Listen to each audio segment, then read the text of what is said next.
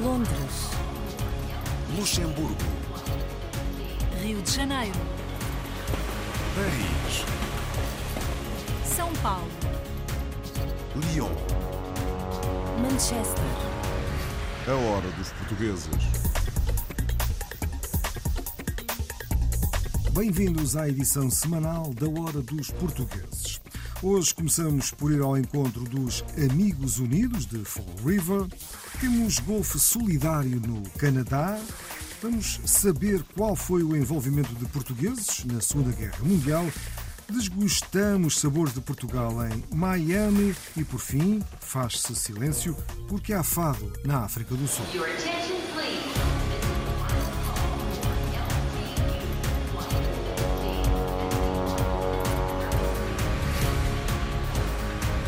Unidos.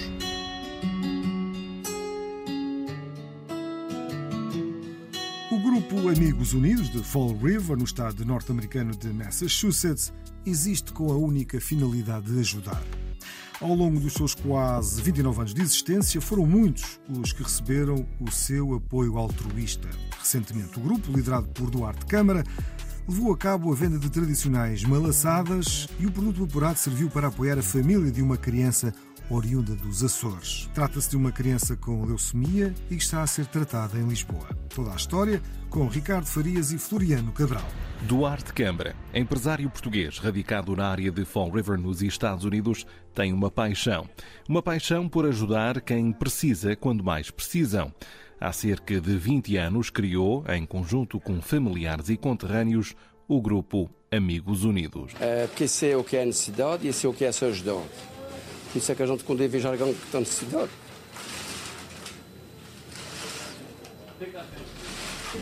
eu gosto de fazer uma coisa para, para o cara a família ficar um bocadinho feliz. É tontas que a gente não quer contar e a gente sente sempre um prazer em ajudar as pessoas que estão necessidade. A gente são criticados por causa, nem muitos acreditam nisso, mas eu gostava que eles viessem para o pé de mim e seguissem o caminho que a gente segue.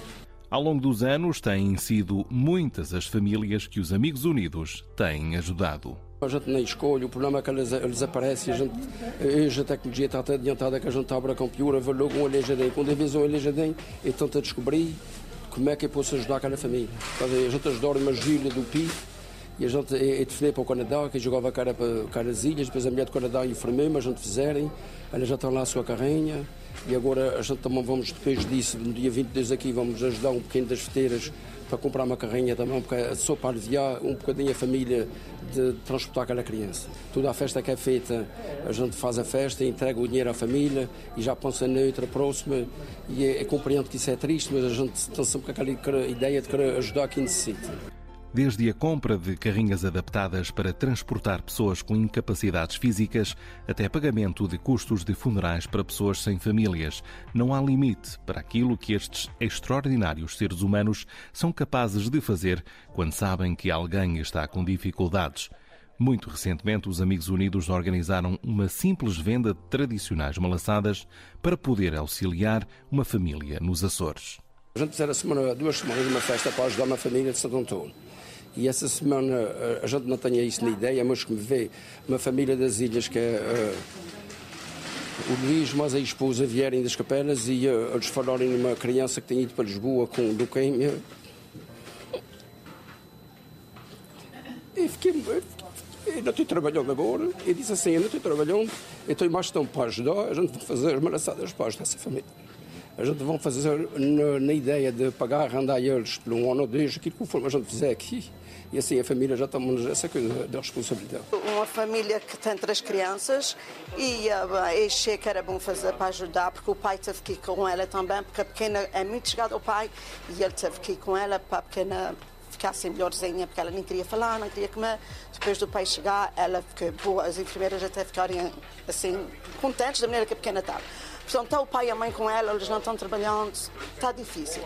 Então falei aqui com o Duarte e ele então concordou e gente estamos fazendo isso para ajudar eles. Naquele dia, das 6 às 11 da manhã, muita massa se fritou e não faltaram compradores que quiseram contribuir para esta excelente causa. Veio comprar malaçadas, porquê? Porque gosta de malaçadas ou porque quiser? Olha, para oferecer à minha velhinha e para ajudar para uma boa causa. Os Amigos Unidos é, é fora, não digo naqueles que trabalham, digo naqueles que aparecem, por causa é fácil fazer qualquer coisa, é difícil a gente, alguém aparecer para poder ajudar a, a ter sucesso, causa muita gente tem aparecido, muita gente ajudado, a gente tem tido ofertas de tudo lá. Quantos voluntários é que Então, vocês têm? eu, eu digo voluntários, é todos aqueles que comprem, por causa toda a gente que ajuda, que querem comprar, é porque querem ajudar. Até o mês mandei a minha mensagem no seu telefone, até de Inglaterra, gente Alegria em grupo para levar a cabo uma nobre missão. Ações de boa fé concretizadas por amigos que compreendem que devemos ajudar uns aos outros e que cada contribuição tem sempre um especial significado para quem recebe. A gente agradece a boa vontade deles, porque isso é uma coisa que uma criança com 3 anos já sofreu. A gente não vai tirar a dúvida daquela família, a gente só lhes vai ajudar um bocadinho. Quando por vezes questionamos o estado do mundo, é sempre tão bom ouvir que há gente como os Amigos Unidos que contribuem para um mundo mais humano. Canadá.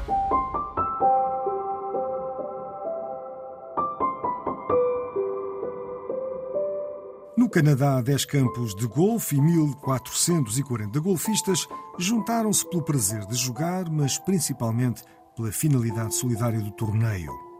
A Liuna Local 183, sediada na grande área de Toronto, um dos maiores sindicatos canadianos de construção civil, organiza torneios de golfe filantropos há muito tempo, mas este ano excederam-se todas as expectativas. Como constataram Madalena Balsa e Luciano Paparella Júnior.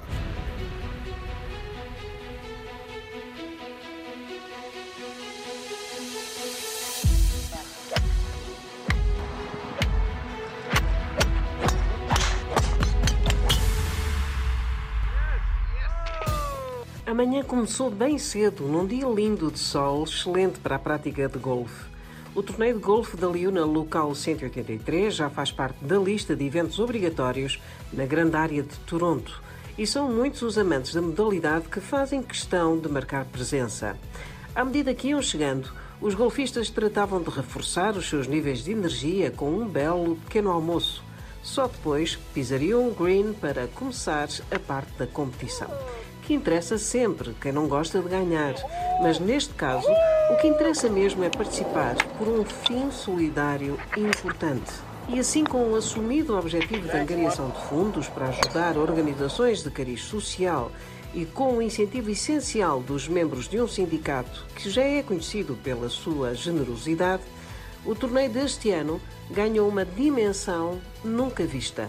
Jaco Oliveira, Business Manager da Liuna Local 183, logo de manhã transbordava satisfação e confiança de que os resultados iriam superar os valores de outros anos. Sim, isto vai ser melhor que, que, que no ano passado.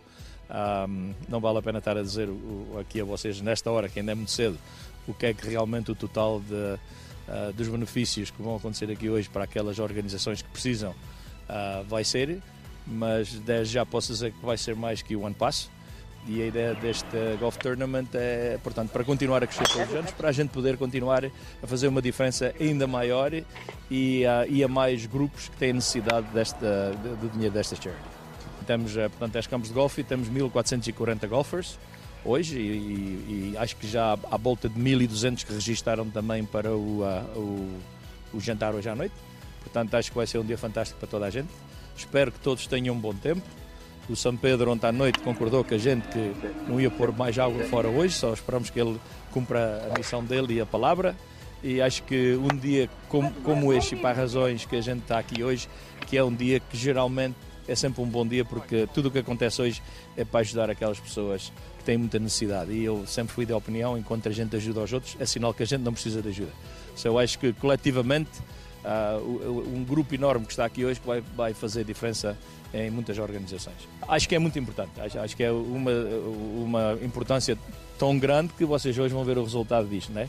Uh, e acho que enquanto o Jaco Oliveira e o executivo dele estiver aqui, que vai dar continuação a isto e tentar melhorar todos os anos para mais pessoas poderem receber uh, desta charity.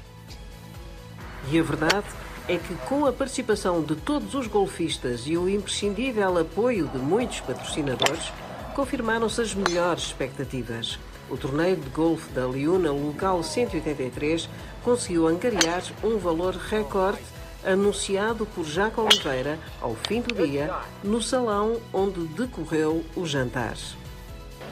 1 milhão 357 e umas dólares e uns centavos. Para dizer agora exato, não tenho aqui comigo, mas ultrapassou 1 milhão 350.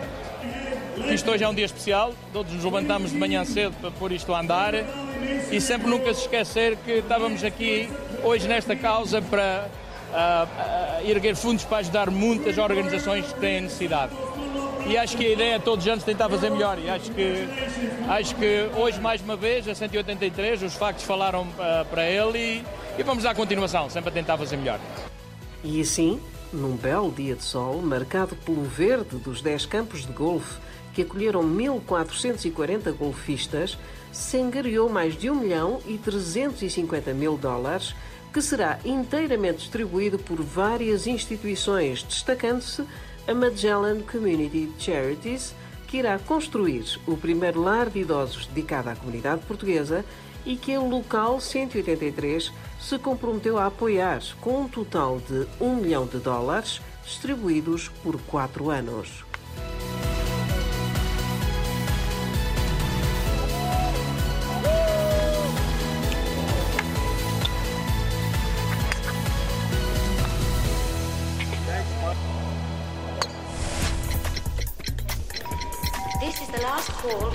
A hora dos portugueses.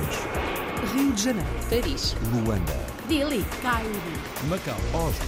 Kiev. Buenos Aires. Toronto. Nova York. Berlim. Para já fazemos uma pausa para a música das comunidades que nos chega da Bélgica com os Contradição, banda que Rui Salgado formou em Bruxelas com uma cantora, filha de portugueses, e um violinista belga e que em 2015 editou o álbum de estreia Quando o Tempo se Quer Pousar. Lá encontra-se este Pele de Leão. Verdade vier ao de cima. E o mundo num segundo desvanece. Poderás então quebrar a tua sina. De menino que ouve histórias adormece. Poderás então quebrar a tua sina de menino que ouve histórias adormece. Se por vezes as raízes das palavras se contorcem e assaltam pensamentos, despe a pele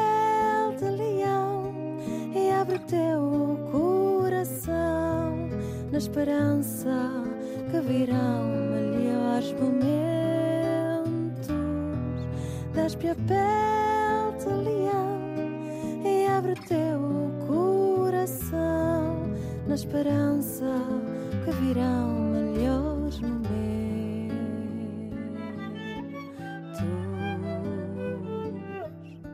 Quando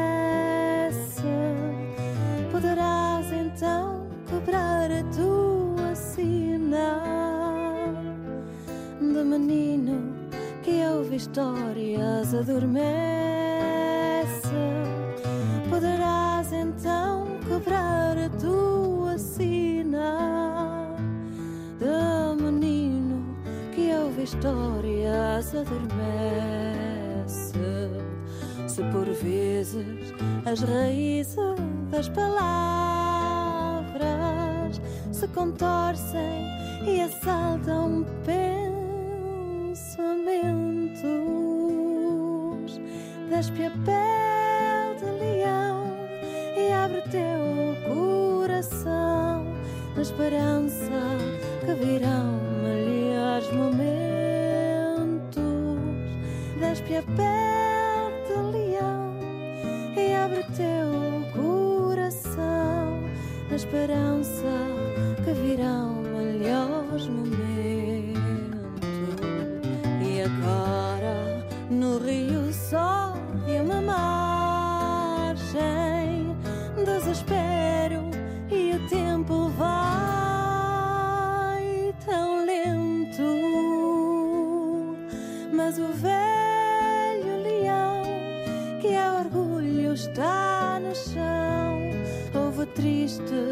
O assobiar do vento. Vai, meu vão, coração, ganha força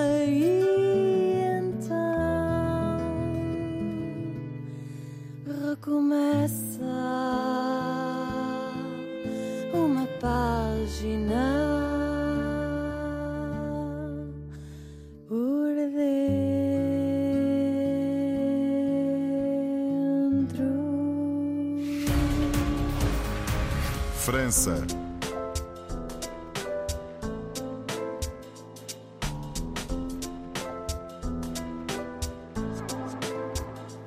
Cristina Clímaco é uma professora na Universidade de Paris-Saint-Denis e é uma das raras historiadoras que investigam o envolvimento de portugueses na Segunda Guerra Mundial. Portugal manteve-se como país neutro neste conflito, mas muitos portugueses integraram as redes de resistência francesa e muitos outros foram levados da Alemanha para os campos de trabalhos forçados do Terceiro Reich. O Carlos Pereira falou com Cristina Clímaco numa exposição sobre este tema, uma exposição que esteve patente ao público no Consulado-Geral de Portugal, em Paris. Uma exposição sobre trabalhadores portugueses e espanhóis no Terceiro Reich está atualmente patente ao público no espaço Nuno Judice, na chancelaria do Consulado-Geral de Portugal, em Paris. A ideia era de mostrar os percursos de vida. Exatamente, ela baseia-se em percursos de vida, em trajetos, a mostrar que os portugueses se inserem nesta história da Segunda Guerra Mundial. São sobretudo imigrantes uh, que foram trabalhar para a Alemanha, mas de mostrar exatamente esses percursos, desde a imigração em França ao, à deslocação para a Alemanha em várias circunstâncias e depois uh, o, o tempo de trabalho na Alemanha e as condições de trabalho que eram muito difíceis, compreende-se, é por isso que se chama trabalho forçado. O número de desempregados é muito importante e, como se sabe, os primeiros a serem atingidos pelo desemprego são os estrangeiros e, nomeadamente, os portugueses. Portanto, havia uma, uma taxa de desemprego muito elevada e, face, a, a, digamos, ao dilema de ir trabalhar para a Alemanha ou alimentar a família, a, a resolução é, é, rápida e, portanto, até que ponto há uma liberdade e há uma decisão do trabalhador de, de, ser voluntário. Portanto, a primeira preocupação não era política nem ideológica, era de sustentar a, a família. Estes foram os voluntários e os outros? Os outros uh, são os requisitados e a partir de setembro de 1942 os portugueses começam a receber uh, requisições portanto, para se apresentarem uh, para o trabalho na Alemanha. E, portanto, estas requisições resultam, digamos, de uma primeira tentativa do Estado francês de enviar trabalhadores para a Alemanha no âmbito da Releve.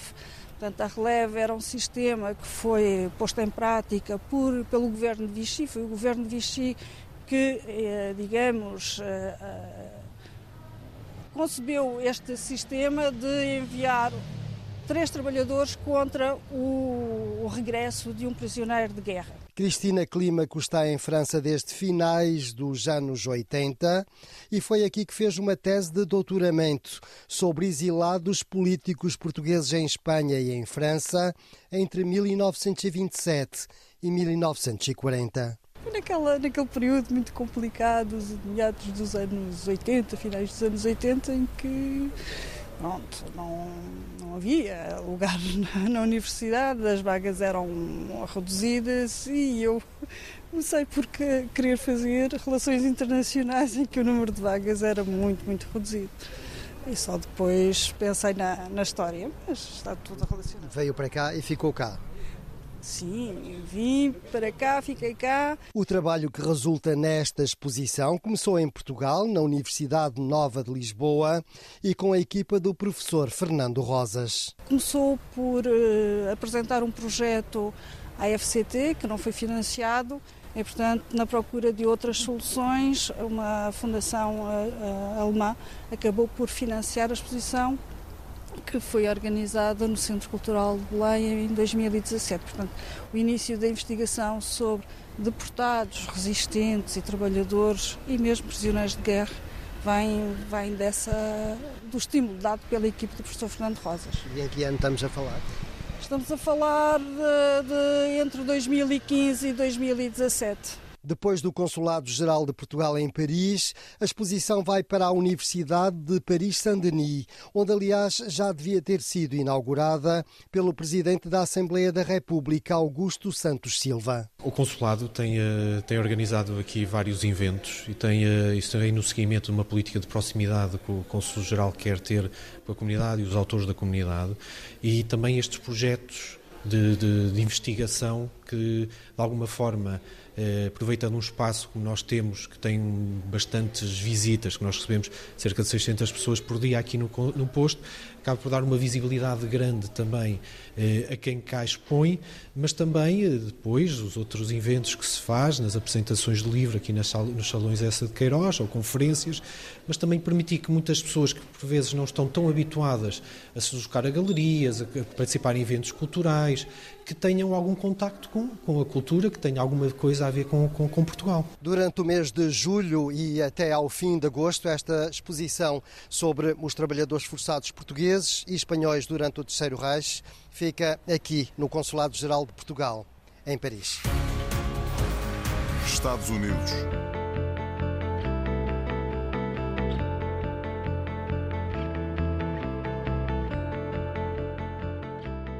Em terras do tio Sam encontramos Joaquim Brás.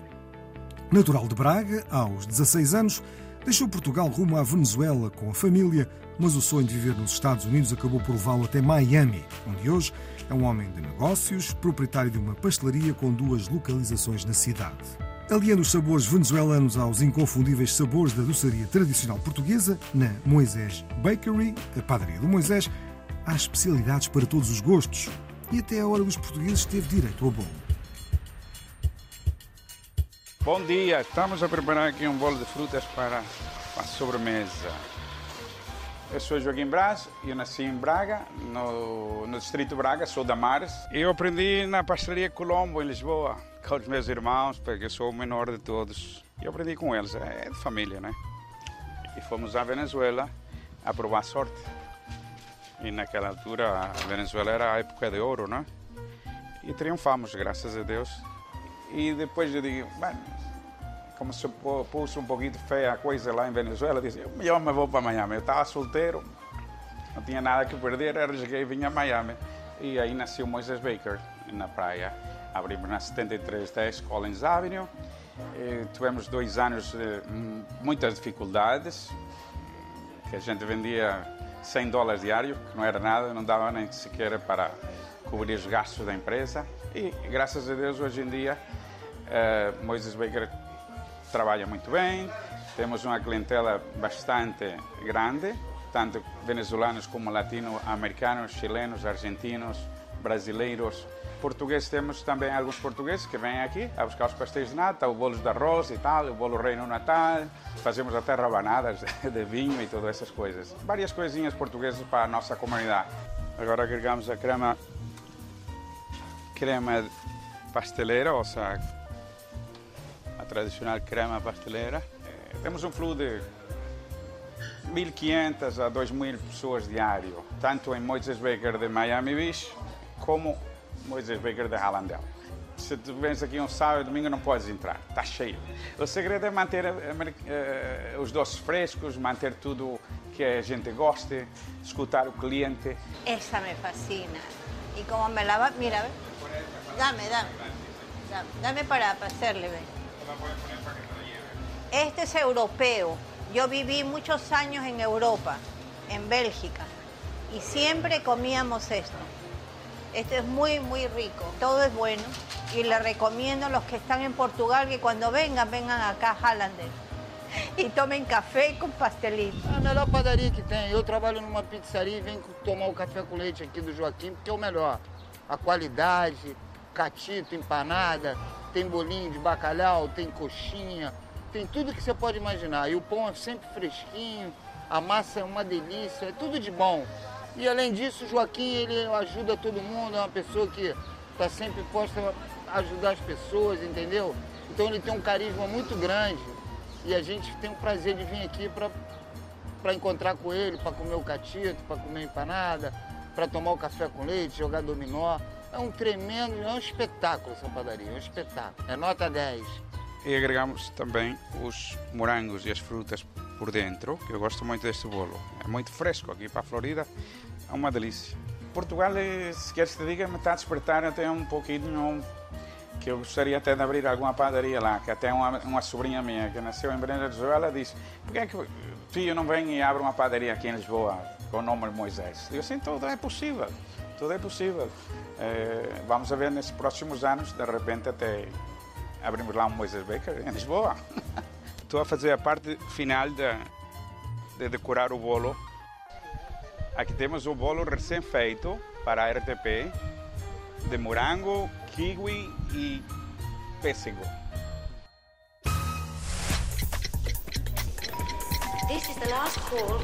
A hora dos portugueses.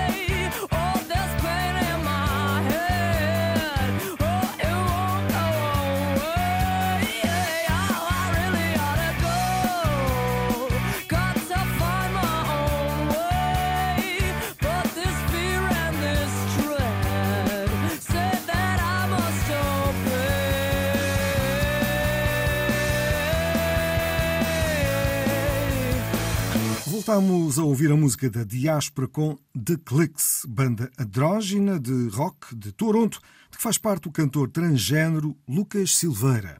O tema Complicated. África do Sul.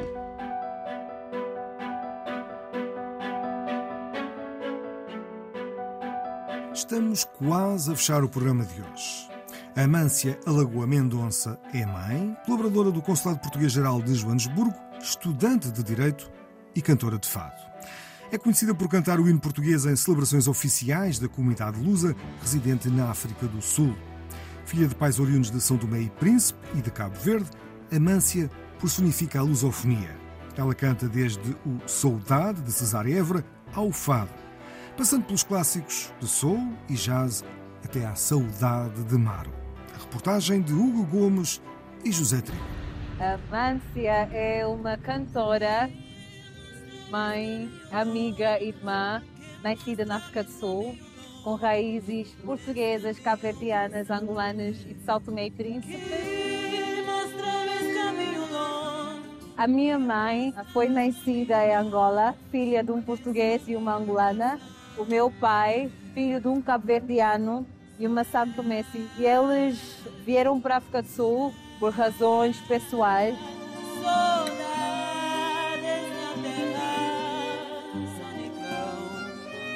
Consegui o emprego de um senhor Jorge Siemens, que era o representante do banco. Na altura, ele fazia parte da Academia de Bacalhau na África do Sul. E ele sempre que estava no escritório ouvia-me a cantar e ele disse: Tu gostas tanto de música, cantas? Eu disse: Sim, adoro música, porque eu cresci a cantar no coro da igreja. E ele disse: Tá bem, então num desses dias, num jantar da academia, tu vais e cantas. E eu fiz isso e começou assim. É da forma que eu comecei a entrar na comunidade portuguesa. Quando eu tenho a oportunidade de estar no palco, eu sinto que tenho que cantar com todo o meu coração, com todo o meu fôlego, com tudo que eu tenho. Então, para mim é um momento muito espiritual quando canto morna, fados, uh, até música sul-africana, hinos nacionais, porque é uma honra cantar música que os meus avós cantavam, que a minha avó cantava, que os meus pais ouviam. É algo muito especial para mim. E em 2020 cantei num Fado for Africa, que é um festival fado na África do Sul. Eu acredito que quando a gente quer algo coração, a pessoa tem maneiras de poder aceder os teus sonhos. Então, sendo mãe, sendo trabalhadora, sendo cantora, uh, são fatores que praticamente testou o meu caráter e sou grata por isso.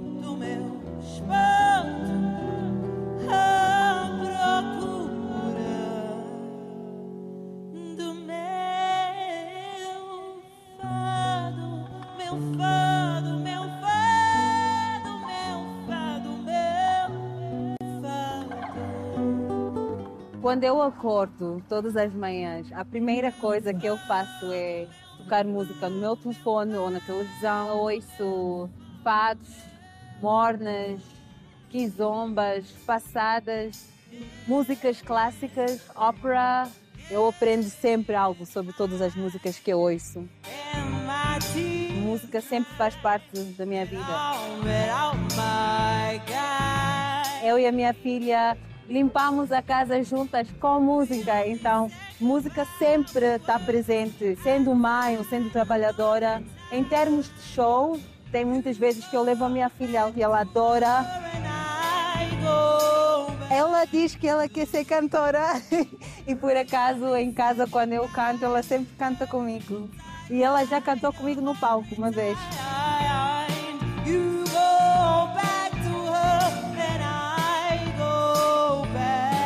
Eu canto nos festivais portugueses, muitos festivais portugueses, eventos consulares, eventos de caridade e também restaurantes e bars sul-africanos locais.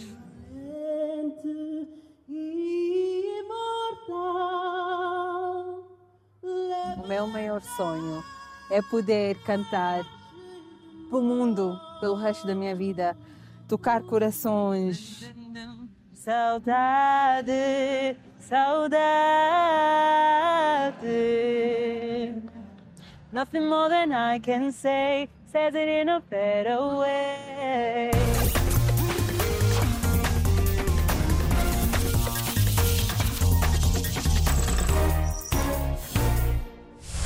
Por hoje é tudo, é o fecho desta Hora dos Portugueses, com edição, apresentação e sonoplastia de João Pedro Bandeira.